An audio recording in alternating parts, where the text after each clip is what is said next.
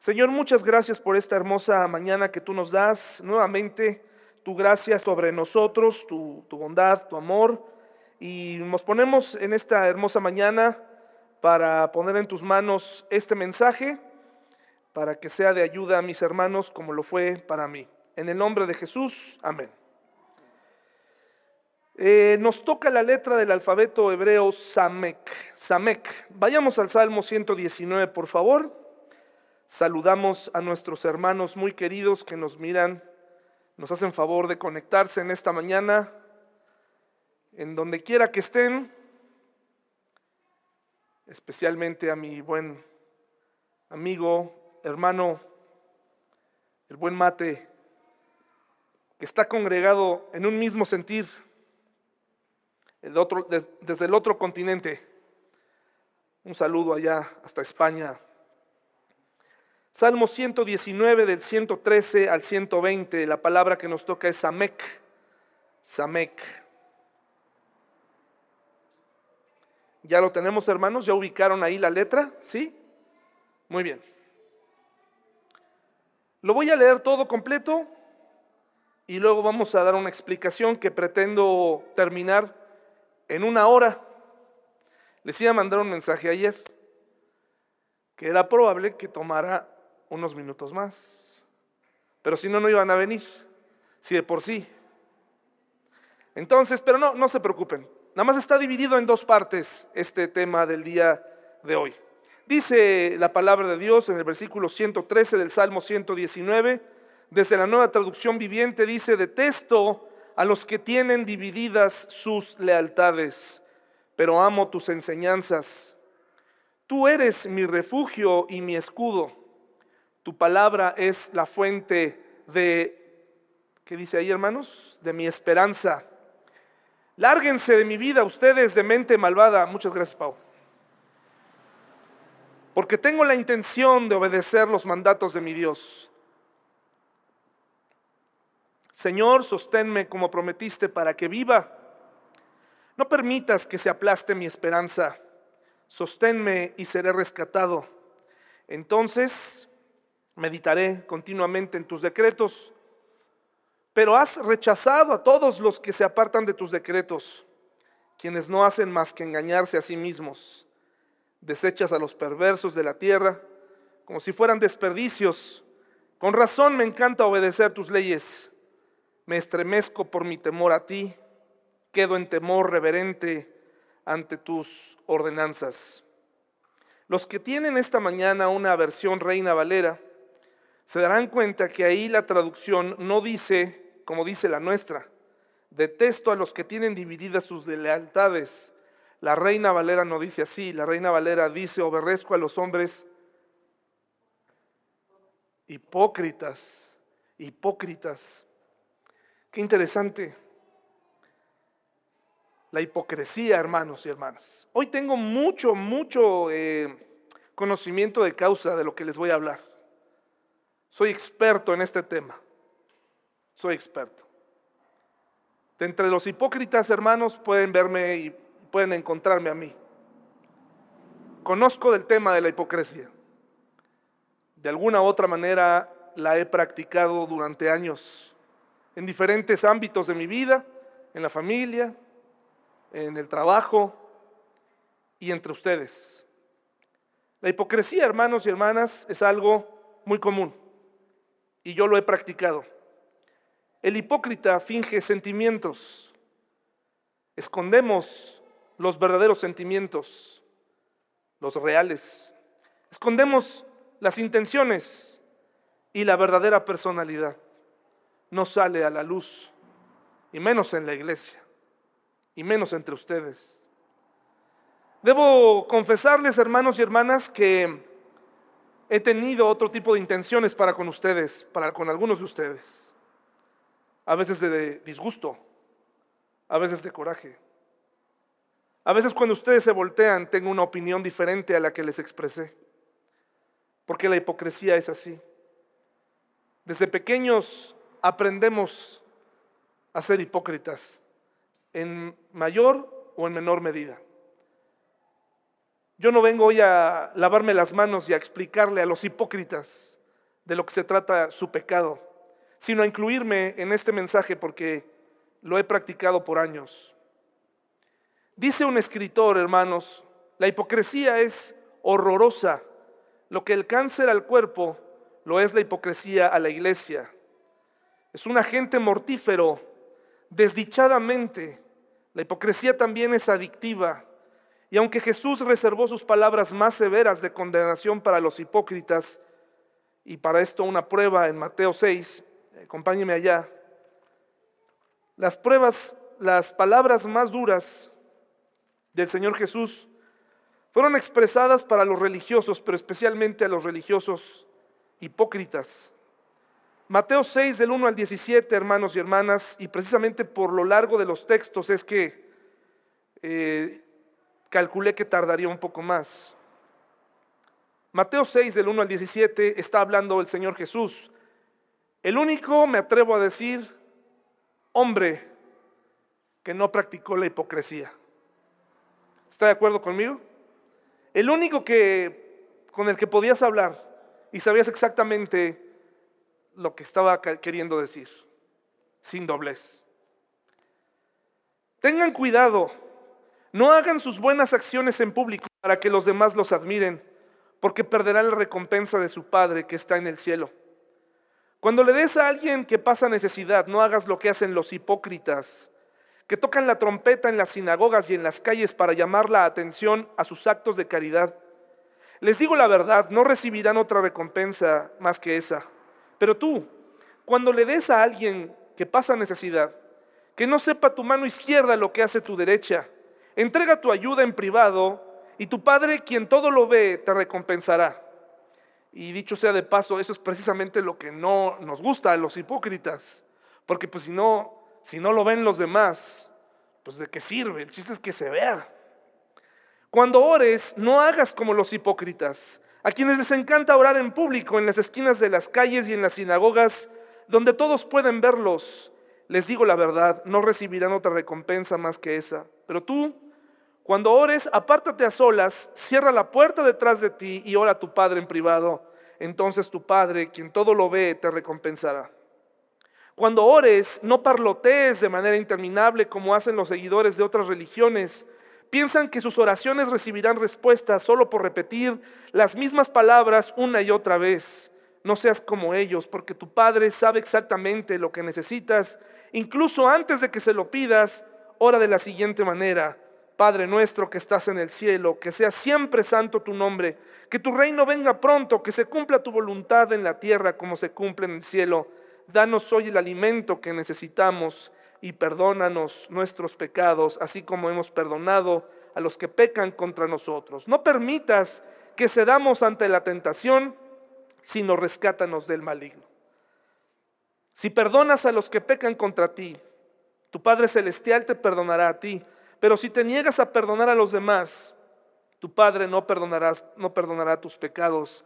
Cuando ayunes, que no sea evidente, porque así hacen los hipócritas pues tratan de tener una apariencia miserable y andan desarreglados, para que la gente los admire por sus ayunos. Les digo la verdad, no recibirán otra recompensa más que esa, pero tú, cuando ayunes, peínate y lávate la cara, así nadie se dará cuenta de que estás ayunando, excepto tu Padre, quien sabe lo que haces en privado, y tu Padre, quien todo lo ve, te recompensará.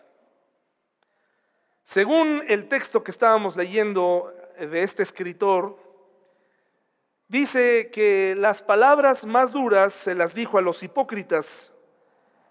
Y todavía parece que preferimos ese estilo de vida en lugar de la verdad y la autenticidad. Preferimos ser hipócritas a ser auténticos. Preferimos sobrellevar las cosas. Culturalmente, hermanos, Creo que en México se da mucho esto, en todos lados, ¿no? Pero creo que es un asunto social, cultural, mundial. Pero los mexicanos en especial, y tristemente los cristianos mexicanos, somos hipócritas. Podemos estar en desacuerdo con alguien y apelamos que somos prudentes, porque no nos atrevemos a decirle a esa persona lo que verdaderamente pensamos, pero sí se lo compartimos a nuestra esposa, sí se lo compartimos a nuestros hijos o a nuestro círculo cercano y nos desahogamos. Y cuando tenemos de frente a esa persona para poderle decir todo lo que pensamos, preferimos no hacerlo y sonreír. Dice Proverbios 11.9, hermanos y hermanas, por favor, vamos a Proverbios 11.9. Proverbios 11, 9.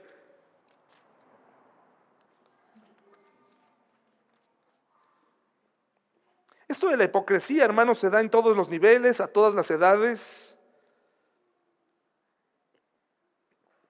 A lo mejor los niños no saben cómo se, cómo se llama o cómo se dice, pero los niños también la practican en la escuela, ¿no?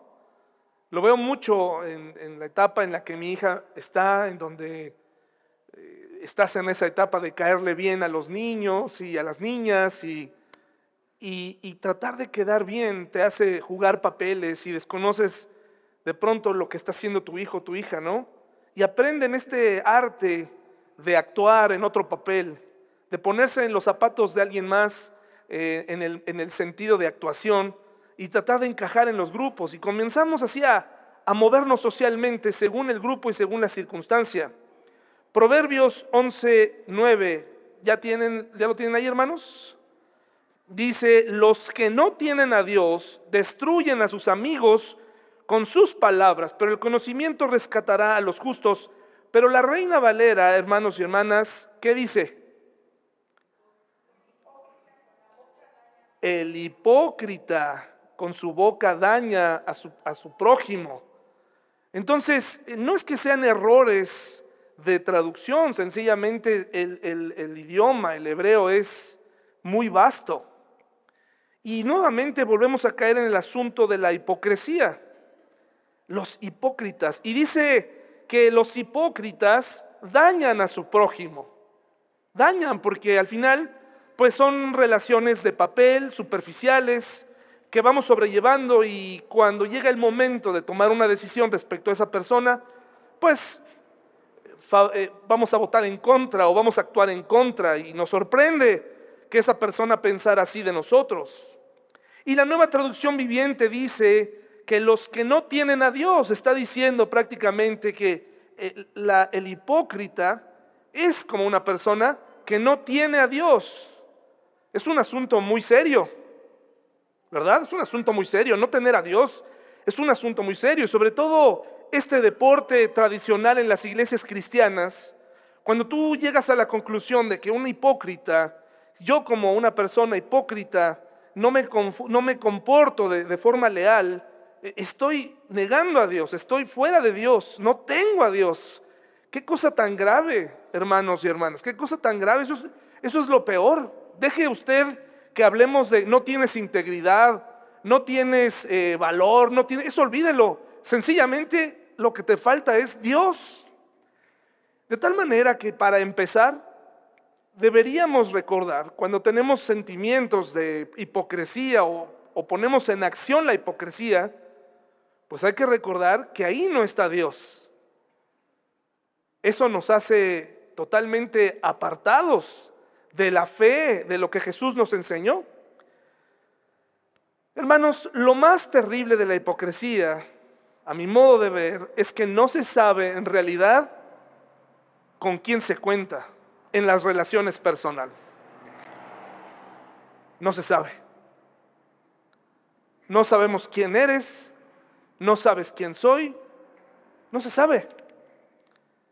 Entonces, si lo vemos de esta forma, podemos pensar que ese abrazo que me diste ayer no era real. Pero me diste un abrazo muy agradable. No era real. Y no me diste solo uno. A lo mejor llevas 12 años dándome un abrazo. No era real. Que esas palabras que le dijiste a esa persona, que tú recibiste o que tú dijiste, no eran reales. Si ustedes supieran la cantidad de cosas que me dicen y que luego compruebas que no eran verdad. Y estoy seguro que tú también lo has vivido. No, necesitas estar al frente de una iglesia para vivir la hipocresía. Lo que pasa es que conmigo dura un poquito más, porque es conveniente llevarse bien conmigo. Pero entonces dices, esas palabras que dijiste no eran reales. Esas lágrimas. ¿Te ha tocado que alguien lloró contigo ahí? Te dio un abrazo, te... Es que eres lo máximo, es que eres increíble. ¿Cómo te amo? ¡Qué bendición! No era real, no era real, no se sabe con quién contar. Ese poema que te escribieron, esa caminata en donde te pusiste de acuerdo con alguien, ese café que pediste y en donde terminaron contentos, a gusto, puestos de acuerdo, en cuanto tiene oportunidad de comunicárselo a alguien, esa persona va a decir su verdadera intención, lejos, a kilómetros, y va a decir, no, pues realmente a mí no me cae bien. Realmente yo no estoy de acuerdo con lo que hace. Pero estuviste ahí. Estuviste en la junta.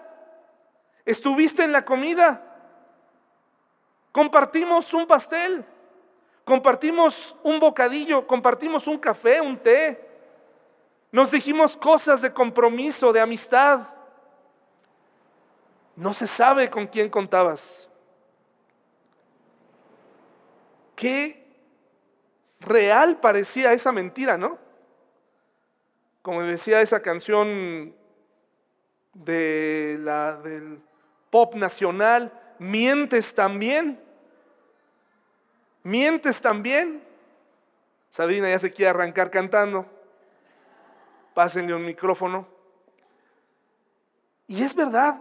Y esa canción, las veces que la he escuchado, si tú, si tú escuchas y estás atento de lo que hay afuera, hay canciones que pues obviamente hablan de cosas reales, muy reales, y a poco no esa frase es muy llegadora, mientes también, porque parece que nos llevamos bien, hermanos y hermanas. Parecía que íbamos a llegar el 2020 al 23 tomados de la mano, ¿no? Juntos. Qué bien mientes qué bien mentí. Realmente me urgía que te fueras de la iglesia, realmente no te quería aquí, realmente no querías estar aquí, realmente detestabas estar con tu familia, realmente no, este, este grupo de amigos no te interesa. Mentimos también. Salmo 119, 113, hermanos, si regresamos allá, dice el salmista anónimo, el autor de este salmo, dice, detesto a los que tienen divididas sus lealtades, detesto a los hipócritas, los detesto, aborrezco la hipocresía, probablemente porque él también vivió en ella, lo más seguro es que así fue, pero también por las consecuencias de no saber con quién se cuenta al final. ¿Quiénes somos amigos? ¿Quiénes somos, enemigos? ¿Quiénes no nos caemos bien? ¿Por qué no tener el valor de decirle a las personas, no quiero tener una relación contigo, pero no es personal, ¿no? Ah, no, tenemos que sonreír. Tenemos que hacerle pensar que todo está bien. Eso es lo perverso del asunto. Sería mejor decirle, mira, este, creo que tú y yo somos diferentes, somos cristianos, no nos entendemos, pero por favor no te odio, sencillamente vamos a dejar que Dios lleve adelante esta relación. En, un trabajo en donde estuve, tuve la oportunidad de ser jefe de tres o cuatro señoritas y me acerqué con una de ellas y el primer día de trabajo le dije, no vengo aquí a ser tu amigo. Uf, se ofendió. Porque así somos los mexicanos. Se ofendió. No me dejó terminar. Después le dije, espérame, no vengo aquí a ser tu amigo de primera instancia. Si con el tiempo se va formando una amistad, pero yo no voy a entrar aquí como si realmente me importaras, porque realmente no te conozco. Vamos a ir avanzando en esta relación. Y con el tiempo me he dado cuenta, hermanos, que vamos avanzando y que puedes llegar a ser amigo de alguien cuando no hay esas pretensiones inmediatas de decir, soy un tipazo y vengo aquí a ser amigos de ser amigo de todos y vengo a ser a fingir que le caigo bien a todos o que todos me caen bien y al final no funciona así. Sería más fácil hablarnos de frente. Yo he decidido, hermanos, el año 2023, el año 2023, hermanos, todavía es 2022. En el año 2023 estoy decidido a contestarle a las personas como ellas me, me hablan a mí. Así, frontal. Así como me hablan, ¿no? Así les voy a contestar, porque luego yo le doy como 15 minutos al asunto y luego me meto en problemas, ¿no? Órale, no me gustó esto, pues a mí tampoco, no, así, o sea, vamos a hablarle, vamos a hablarnos sinceramente, sinceramente, ¿ok? Vamos a hablarnos de frente. El problema es que luego las otras personas no se aguantan. Pero sería mejor hablar de frente, hermanos, que el 2023 sea un año donde nos podamos hablar con la verdad. El 23, te invitamos a venir. Nadie se va a ofender si nos dices, no quiero venir. No puedo venir. No tenemos que saber tu agenda ese día, pero sí sería muy bueno. No puedo, no me encantaría estar ahí, pero no puedo. Ah, perfecto, ya. Pero no que nos hagas creer que vas a estar aquí, porque nos ha tocado que incluso hasta se anotan con cosas. Y aquí estamos esperando los, buñuelos y nunca llegaron. Hablar de frente, si te comprometes a algo, dilo. Dilo, si, si no quieres convivir, si no, está bien, dilo. Dejemos que el Espíritu Santo trabaje con nosotros. Salmo 26 del 4 al 5, por favor, unas hojas atrás. Salmo 26 del 4 al 5. Y nuevamente, y nuevamente, hermano y hermana, te lo dice un hipócrita profesional. Sé desenvolverme al frente, pero también sé desenvolverme abajo y también sé ser hipócrita. Y no lo digo con gusto, hermanos y hermanas. Es algo que tiene que morir en mi vida. Salmo 26 del 4 al 5, ¿ya lo tenemos? Mire lo que dice la nueva traducción viviente. No paso tiempo con mentirosos, ni ando con hipócritas Detesto las reuniones de los que hacen el mal y me niego a juntarme con los perversos. Es una decisión que él está tomando y dice, para erradicar la hipocresía, me voy a dejar de juntar con los hipócritas. Una de las cosas más tristes que suceden en la iglesia es cuando hay una persona que tenga un desacuerdo, el que sea, por muy mínimo que sea, y en vez de venir con las personas adecuadas y hablar, forme sus propios grupos, hermanos y hermanas. Eso es detestable, porque además, pues tenemos confianza de hablar. Ya se lo he dicho muchas veces. Hay personas que tienen el valor, el, pues quieren la osadía, como usted lo quiera ver, pero la verdad es que no me, no me ofende, de venirme a decir cosas, oye, córtate el cabello, oye, eso ya está aquí, fájate bien, pareces clavillazo, esto y aquello, está bien hermanos, no se preocupe. Prefiero que me hagan así a que me estén diciendo cosas. Ay, eres un gran pastor, eres, uff, lo máximo eres, qué bárbaro. No, no, no, es que de, aquí eres, hombre, de otro nivel. Y acá está el pastor, no, hombre. Claro que sí, ya lo sabía, ¿no? O sea, hermanos, de frente, de frente, en amor. Recuerde la regla para exhortar a alguien. Si tú le vas te vas a acercar por, primera vez a alguien y lo vas a exhortar, asegúrate que, te que por lo menos sepas cómo se llama y, y que sepas algunos datos de su vida. Porque hay personas que nada más se acercan a exhortar y ni siquiera han tenido el tiempo de conocer a las personas.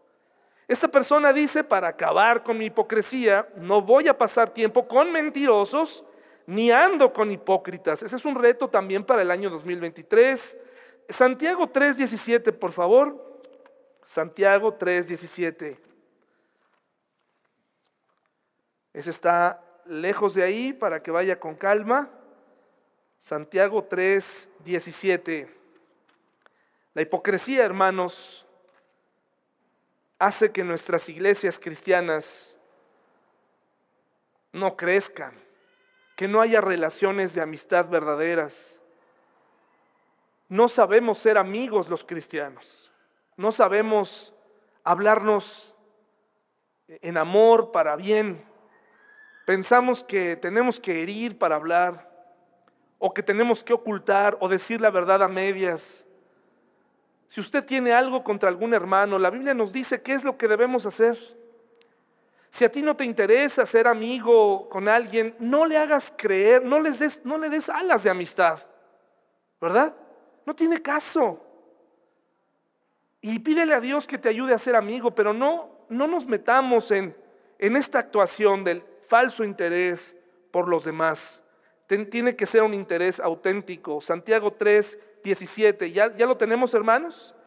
Dice, sin embargo, la sabiduría que proviene del cielo es ante todo pura y también ama la paz, siempre es amable y dispuesta a ceder ante los demás, está llena de compasión y del fruto de buenas acciones, no muestra favoritismo y siempre es, cada cuando es, hermanos, la sabiduría siempre es sincera.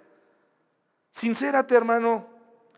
Aquí en la iglesia no te presionamos para a ver cuánta Biblia te sabes, a ver cómo está tu vida, vamos a analizar tu vida, vamos a analizar cómo están tus hijos. Aquí se presta para que hablemos con claridad, no andarnos ahí cuchicheando, no andar ahí mintiendo, no andar echándole eh, la culpa a nadie, hablar de frente, hermanos. Seamos auténticos, dice aquí que la sabiduría que proviene del cielo es todas estas características, pura, ama la paz, es amable y dispuesta a ceder ante los demás, está llena de compasión y del fruto de buenas acciones, no muestra favoritismo y siempre es sincera, pero la reina Valera dice, ¿qué dice hermanos? Dice sin sombras, ¿no? Sin incertidumbre. Y ese es el asunto, hermanos y hermanas, con las relaciones personales. No sabemos con quién se cuenta, no sabemos si esa persona realmente está interesada o no. Y lo sabemos porque nosotros mismos hemos andado así entre las ramas. Eso no debe ser así entre nosotros, hermanos y hermanas. Sinceridad, lealtad, hablarnos de frente, sin estar tomar, tomando todo personal, sin provocar incertidumbre en la familia. Hermanos, la familia es un centro de conocimiento, ¿no? Es un centro en donde se aprenden muchas cosas. Ahí nuestros hijos aprenden a ser hipócritas. Es en la casa donde nuestros hijos aprenden a actuar, a pretender que les interesa a las personas para obtener ciertas cosas, ciertos fines. Es en la casa donde enseñamos a ser hipócritas a nuestros hijos. Y con el tiempo las relaciones incluso entre hermanos están llenas de hipocresía, llenas de falta de sinceridad, llenas de agresividad en vez de amabilidad, llenas de discordia. Con razón tienen tanto éxito las novelas, ¿no?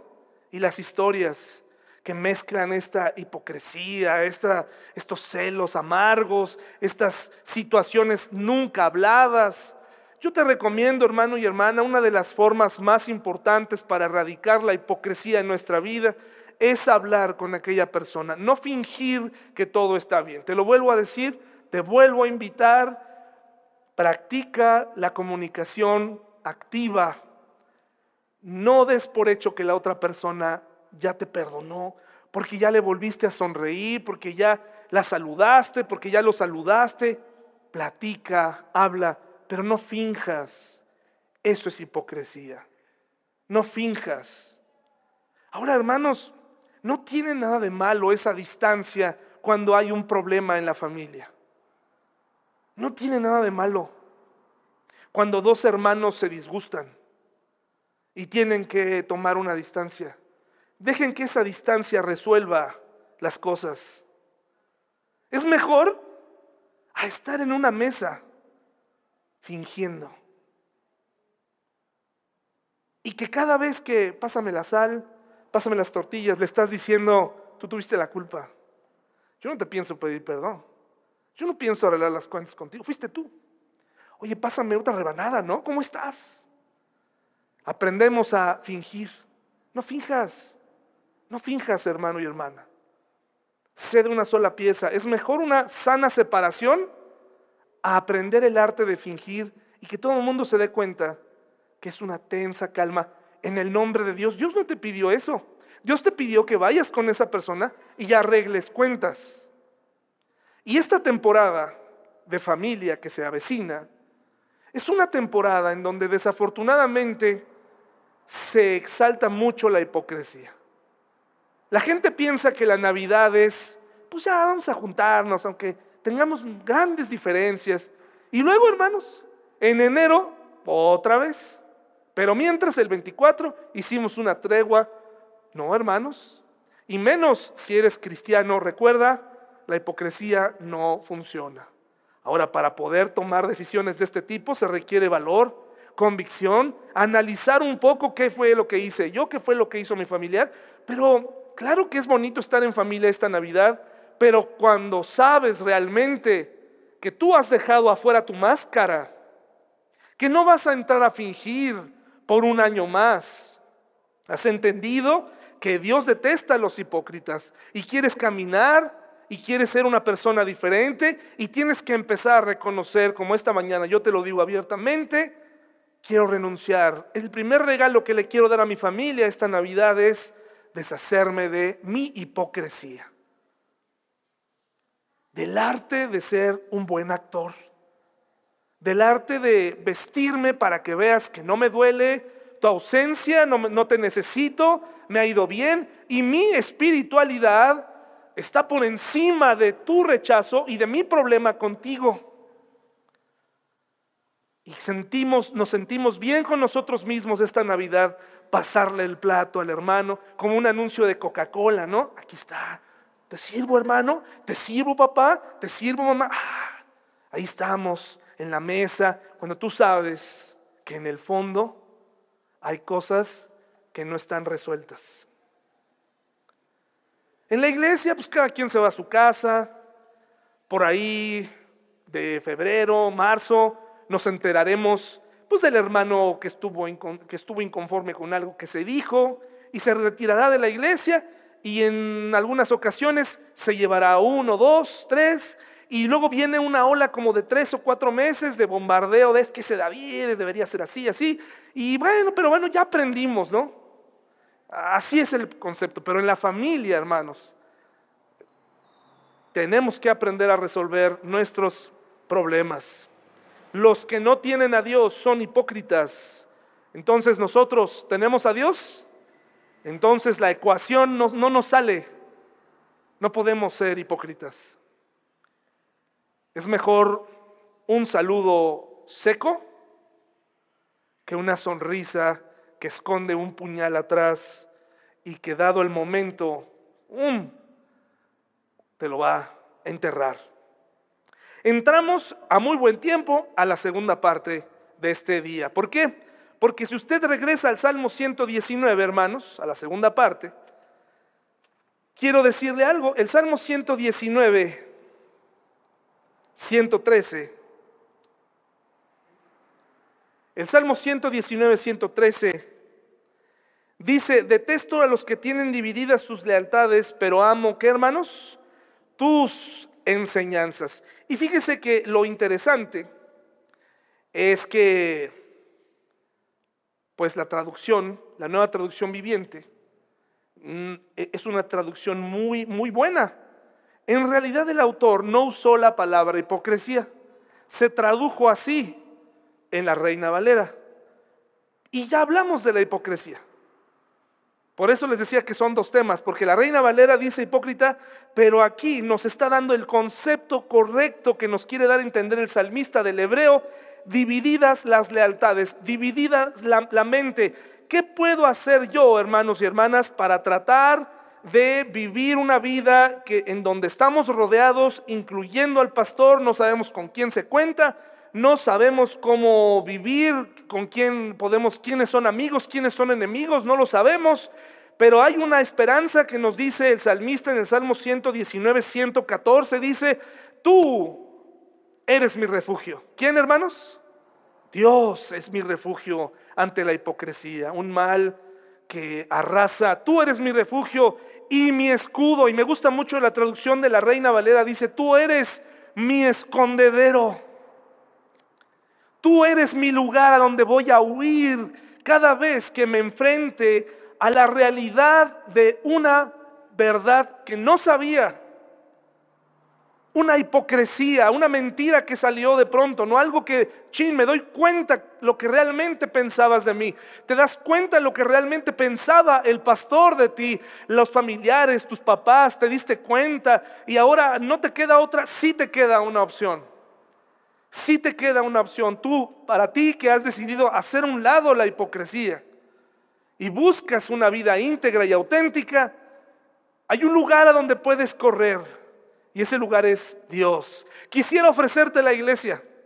Quisiera decirte, vente cada vez que te fallen, ven a la iglesia, pero la iglesia, por si no lo sabías, quiero decírtelo, está, está llena de hipócritas, desde el que habla hasta el último. Si algo hemos aprendido bien todos nosotros es la hipocresía. Pero ¿cómo, David? Sí, te lo quiero decir y te lo quiero recordar. No puedes poner tu esperanza en la gente que vive contigo. Si lo hace, y no estoy diciendo que no los ames, la única forma de sobrevivir en un mundo de hipócritas no es eh, rechazando a todos, no es alejándote de tu familia para siempre, es buscar a Dios y saber que Él es el único auténtico, el único que no te falla. Y cuando tienes eso en tu mente, es fácil tratar. Uno de los cosas que he aprendido con el tiempo, hermanos y hermanas. En la época en la que era joven, esperaba cada Navidad con mucho gusto, con altas, muy altas expectativas. A ver, levante la mano, ¿quién esperaba la Navidad con altas expectativas? Levante la mano, claro, ustedes son de los míos, pero altas expectativas. Y cuando digo altas expectativas era convivir con la familia y si ya Dios me regalaba un poco de nieve, nunca ocurrió, ¿no? Pero que nevara y hacer una, una, una Navidad norteamericana, ¿no? Con mucha comida y sobre todo, hermanos y hermanas, ver a tu familia ahí, ¿no? Auténticamente interesados en, ¿ya comiste? ¿Quieres una pierna de pavo? ¿Quieres ponche? ¿Quieres pay de manzana? ¿Quieres un poco de blueberry? ¿Quieres un poco de... y un montón de cosas? Con el tiempo te vas dando cuenta que las personas que más amas no piensan igual que tú. Y no nada más en Navidad. Tienen otras ideas y otras expectativas. Tienen otra idea de la vida, de, de ti mismo, y causa cierta amargura. Por eso el salmista parece que nos da el remedio ante esto y dice, mi único lugar seguro eres tú, Dios. El único lugar donde hay una mesa puesta para mí, eres tú. El único que me está esperando, eres tú.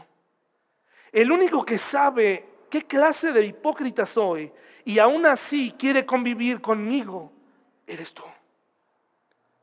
Solamente tú, Dios. Nadie más. Los demás han aprendido a tolerarme, a soportarme, a convivir conmigo, a convivir contigo, a decirme lo que quiero oír, a comprarme un regalo que tal vez no me voy a poner, que a ellos tampoco les importó comprar. Pero el único que está esperándome, el único que dijo que quería cenar conmigo y que tiene preparada un manjar para mí es Él. Eso quiero que lo sepas. Deja de tener expectativas en la gente, en las festividades. Deja de tener expectativas y ten altas expectativas en Dios. Altas, todas en Dios. Y eso te permite ver a la gente de otra forma, como Él te ve. Deja de confiar en los demás, deja de esperar, es que Él debería, es que Él debería hacer esto, Él debería hacer aquello. Déjalo, eso no va a ocurrir. Eso no va a ocurrir. Porque nosotros hemos aprendido a sobrevivir. Tú y yo hemos aprendido a sobrevivir. Hemos aprendido a decidir qué nos gusta y qué, detestamos. Hemos aprendido a vivir y así vamos a vivir. Y, es, y para muchos es demasiado tarde. El cambio en el carácter es demasiado tarde. Por eso los salmistas siempre hablan de esto. Tú eres una roca donde yo me pongo, más alta que yo, eres mi escondedero. ¿De dónde vendrá mi socorro? Solamente viene de ti. No puedes confiar en la gente. Y por favor, no es fatalismo, es solamente colocar tu esperanza en las personas correctas. Deja de esperar esa llamada en Navidad. Deja de esperar esa cita. Deja de esperar eso, esa fiesta magnífica. Deja de esperarla. Y mejor aparécete y lleva a Dios contigo en Navidad y sea una persona diferente, de frente, leal. Aquí estamos. Dejé a un lado la hipocresía. Este es el que soy ahora. Tengo una relación con Dios. Él es mi escondedero. Y si Él es mi escudo y si Él es mi refugio, entonces no puedo tratar de engañar a Dios. Salmo 119, 103, hermanos, divididas las lealtades es precisamente el concepto correcto. No, el autor del Salmo 119 no quería hablarle a los hipócritas. Quería hablarle a la gente que tiene dividida su mente.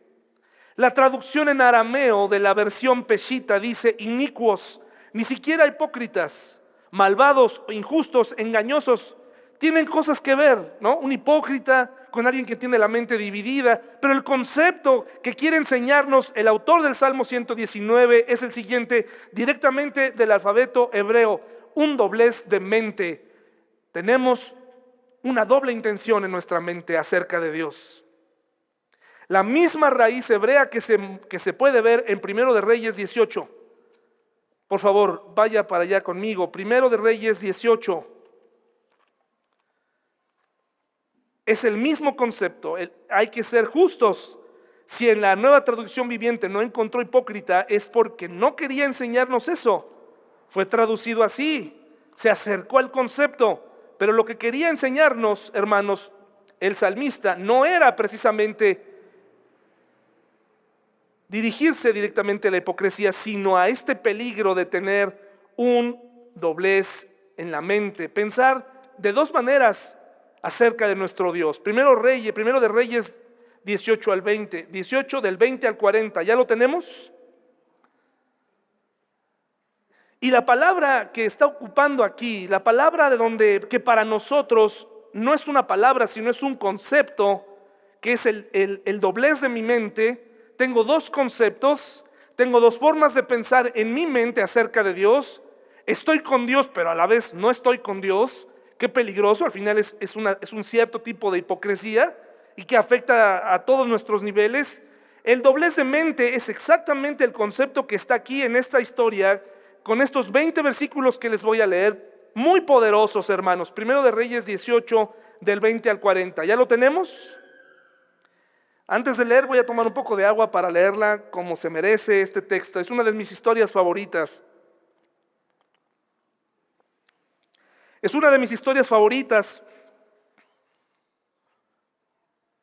pero deja de ser tan, tan favorita cuando habla de, revela la realidad de mi corazón y de mi mente. Ahí como que cuando era niño y me la platicaban, wow, qué increíble historia, pero cuando notas la aplicación y lo que te quiere dar a entender, sí que es doloroso darte cuenta que todos tenemos mismo, este mismo problema. Y aunque aquí está hablando de gente pagana, para nosotros también aplica este doblez. Hoy tú que estás aquí en esta mañana, que nos haces el favor de venir, de acercarte a la iglesia, de eh, dar un auditorio, de, hacernos sentir en casa y predicar y, sentir, y sentirnos en una iglesia, el concepto aquí es bien doloroso porque significa que mucha gente aquí sentada tiene dos formas de pensar acerca de Dios en su mente.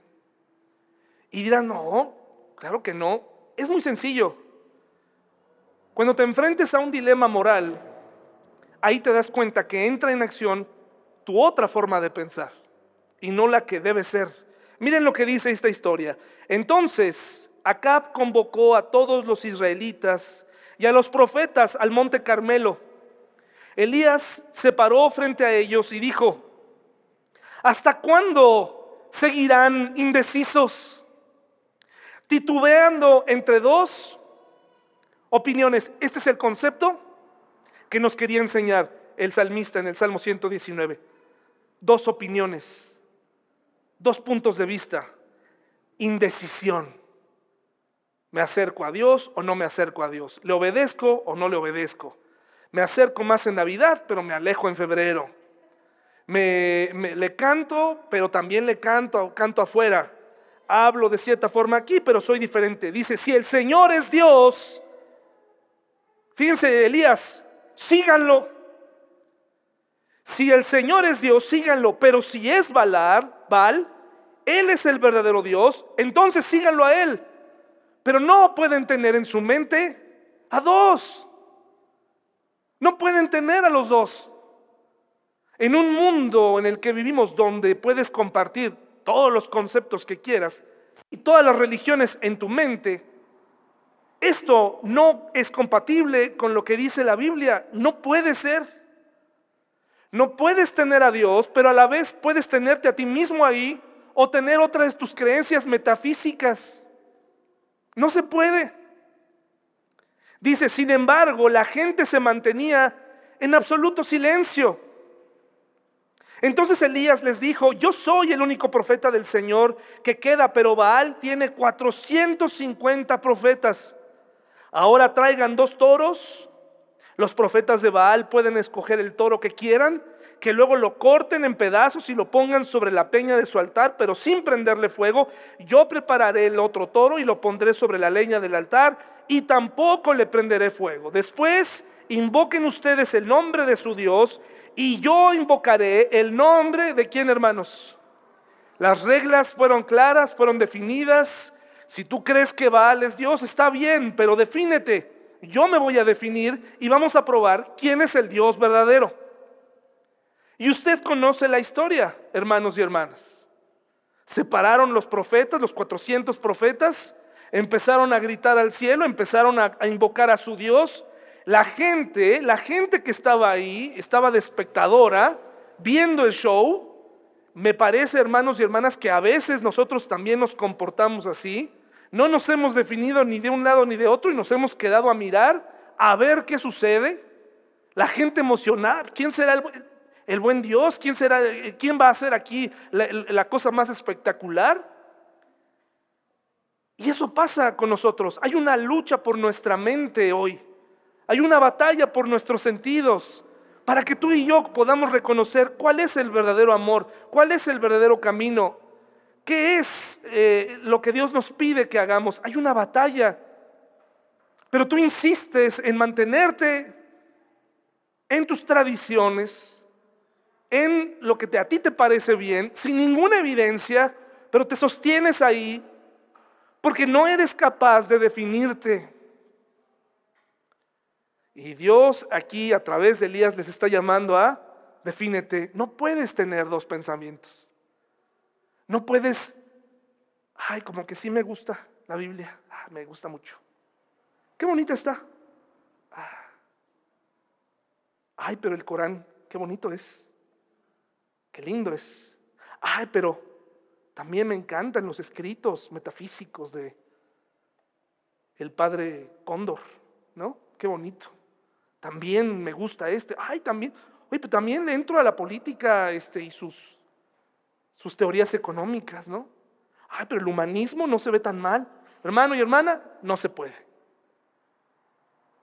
La mente no se puede dividir entre dos opiniones. Bueno, lo que la Biblia te dice a ti es, defínete, defínete. No seas como ese hechicero charlatán de las 6 de la mañana del Canal 9 en Galavisión, que ha rentado un espacio y que atrás tiene a la Virgen de Guadalupe y tiene a un crucifijo y tiene por ahí un y tiene una mezcolanza de todo. Así está su mente de confundida. Defínete, hermano y hermana. Como con la misma pregunta que Elías le hizo a la gente no sigan indecisos. Si Baal es Dios, órale, vayan. ¿Quién los está deteniendo? Pero si no, entonces sigan al Señor y dejen de estar jugando a esto. Pero se quedaron a presenciar, la gente estaba en silencio, la gente no detuvo el asunto, no dijo, no, no, Elías, no es necesario que pruebes a Dios, no es necesario, nosotros creemos que Dios, no, la gente estaba indecisa y había que mostrarles. ¿Y, qué hizo Dios, hermanos? Con todo y el altar mojado que Elías se encargó de, de empapar para hacerle más difícil el trabajo a Dios, en un santiamén se consumió el becerro que estaba anegado de agua y se manifestó el poder de Dios. Inmediatamente Elías hizo algo que a lo mejor dicen, pero, ay, pero, ¿por qué tan violento? Pero ¿por qué tan violento? Elías degolló a los 400 profetas de Baal. Ay, pero qué mala onda, pues la violencia de hoy. Hoy en día no es así. No, no, no, es que eso está mal. Si hubiera habido redes sociales, no, hombre, Elías, cancelen a Elías y y no, no, no, esto está prohibido y, qué mal, linchamiento social y todo esto, ¿no? No, así se acaba con una, una mala influencia, así de sencillo. No iba a dejar vivo a ninguno que pudiera ser una influencia, hermano y hermana. Escuchas todos los días nuevas teorías, nuevos conceptos acerca del pecado, nuevos eh, cristianos, nuevos pastores muy agradables, muy, muy, muy este, cada vez más atractivos en lo que dicen. Eh, hermano, hermana, tienes que analizar lo que escuchas. Tienes que llenar tu mente de la palabra de Dios para discernir y para dejar de estar indeciso o indecisa. Dios no puede convivir con alguien que tiene dos pensamientos. Sí estoy de acuerdo, pero también estoy de acuerdo con esto otro. Si conoces la Biblia, si eres cristiano, si eres de una sola pieza, este, este, este, es el libro a leer. No hay otro. No hay otro hermano y hermana. Este es. Es un llamado tajante, es un llamado difícil de seguir, pero es, está hecho en libertad. Está hecho en libertad. Está hecho para que digas, no, pues sí, la verdad es que no estoy de acuerdo. Y de ahora en adelante me voy a, voy a creer en otra cosa. Tienes esa libertad. Dice, hermanos y hermanas, otro autor, es todo en vano predicar la verdad a los oídos anhelantes de la juventud confiada si cuando el muchacho está a tu lado te ve engañar y te oye mentir. Si todavía en tu mente la mentira es una opción, te tienes que definir. No puedes seguir así. Si en tu mente todavía la ambición está ahí, Defínete. Entrégate a eso. Pero no podemos seguir igual. A Dios no le agrada. Es en vano.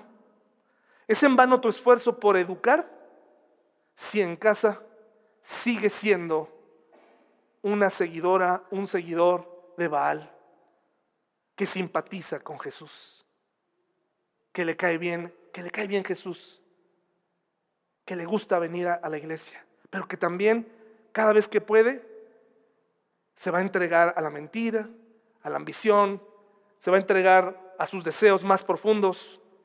Decídete de qué lado estás, hermano y hermana. Decídete, es, esto es en libertad. Y haz una pequeña evaluación, como lo dice el Salmo 26 del 1 al 8. Por favor, acompáñenme. Ahí es la última porción que vamos a leer. Salmo 26 del 1 al 8. Si Jesús, si Dios es mi escudo, ¿por qué pretendo pensar que lo puedo engañar? ¿Qué te hace pensar que lo puedes engañar? Él te dice, decídete, decídete, sé libre. El que se está engañando eres tú, a mí no me puedes engañar. Yo sé cuánto amas la mentira, yo sé cuánto amas tu religión, yo sé cuánto, decídete, yo no te voy a obligar y deja que el tiempo te lleve a tu destino final. Pero no juegues a la actuación cristiana los domingos. Salmo 26 del 1 al 8, mire lo que dice, y esta es una prueba del salmista, este sí es un salmo de David, quien continuamente para poder escribir esto se encontraba en una comunión con Dios constante, en una relación con Él. Y dice, declárame inocente, oh Señor porque he actuado con integridad, he confiado en el Señor sin vacilar. Ponme a prueba. Híjole, ¿podrías decirle hoy eso a Dios? Ponme a prueba. Ponme a prueba que soy sincero, que no soy hipócrita. Qué difícil, al menos yo reprobaría. Señor, e interrógame, examina mis intenciones y mi corazón. Yo no sé cuáles son tus intenciones, pero Dios sí. Si revelara las intenciones de tu corazón hoy, ¿qué saldría? Pues siempre estoy consciente de tu amor inagotable y he vivido de acuerdo con tu verdad. No paso tiempo con mentirosos ni ando con hipócritas. Detesto las reuniones de los que hacen el mal y me niego a juntarme con los perversos me lavo las manos para declarar mi inocencia. Vengo ante tu altar, oh Señor, entonando un cántico de gratitud y contando de todas tus maravillas. Amo tu santuario, Señor, el lugar donde habita tu gloriosa presencia. Este salmo, así, estos ocho versículos de David son molestos, son... ¿Cómo puedo llegar yo a eso? ¿No? ¿Cómo puedo yo llegar a tener esta confianza? Caminando con Dios auténtico. Ven al Señor tal cual eres y Él va a hacer el cambio. Reconociendo tu necesidad, ven así como estás. Ven, Él quiere que aprendamos a ser auténticos, hermanos, auténticos. Y ser auténtico, pues también va a implicar que vengas con todos, todas tus luchas. Les voy a leer este último texto, hermanos y hermanas, que se llama Un salmo por la autenticidad. Vamos a ponernos de pie, por favor. Gracias por su atención y aquí vamos a terminar. Este se llama Un salmo por la autenticidad. Si hoy quedó claro y pude expresar que este año, a partir de hoy, pero el siguiente año, tenemos que ser de una sola pieza, hermanos, este salmo, por la autenticidad, es para ti. Yo me lo apropié.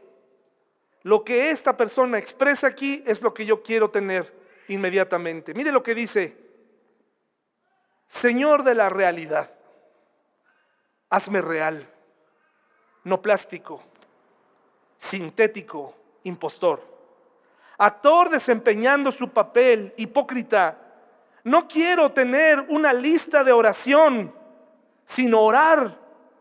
No agonizar para hallar tu voluntad, sino obedecer lo que ya sé. Discutir teorías de la inspiración, sino someterme a tu palabra. No quiero explicar la diferencia entre eros y filos y ágape, sino amar. No quiero cantar como si lo sintiera, Quiero sentirlo. No quiero decirlo como si fuera, sino que sea como tú lo quieres. No quiero pensar que otro me necesita, sino necesitarlo. De otra manera no estoy completo. No quiero decirles a otros cómo hacerlo, sino hacerlo. Siempre tener la razón, sino admitir cuando me equivoco. No quiero ser un empadronador, sino un obstetra, no una persona que interviene, un profesional, sino un amigo. No quiero ser insensible, sino sufrir cuando otros sufren. No decir que sé cómo te sientes, sino decir que Dios lo sabe y yo trataré si eres paciente conmigo. Y mientras tanto yo me quedaré quieto. No quiero la mofa de los clichés de otro sino querer decir todo lo que digo, incluyendo esto. Hermanos, yo quiero ser auténtico para con Dios, pero también auténtico para con ustedes. Y si eso implica ser muy sincero, lo voy a hacer. No quiero que piense que sigo en este entendido de ser un experto en la hipocresía. No quiero hacerlo, hermanos. ¿Me acompañan a orar, por favor? Señor, hoy te entrego este sentimiento que he guardado durante mucho tiempo, este arte de manejar dos pensamientos acerca de las personas, este arte de ser poco transparente con algunas personas, poco sincero, poco interesado Señor, sabemos que un hipócrita está lejos de tu voluntad, está lejos de lo que, de lo que tú quieres. Porque un hipócrita pensamos que hacemos todo bien, que no te necesitamos, que todos están mal. Y sacamos nuestro disfraz dominical y cada domingo salimos exitosos de aquí. Pero en el fondo, tú nos conoces. Por favor, Señor, esta oración va para mí, que estoy necesitado de ser una persona auténtica. Te pido por mis hermanos que tú despiertes en ellos el deseo de que tengamos una relación auténtica contigo, pero también entre nosotros y entre sus familiares. Nos ponemos en tus manos y te agradecemos por la oportunidad que nos das de venir a ti en el nombre de Jesús. Amén.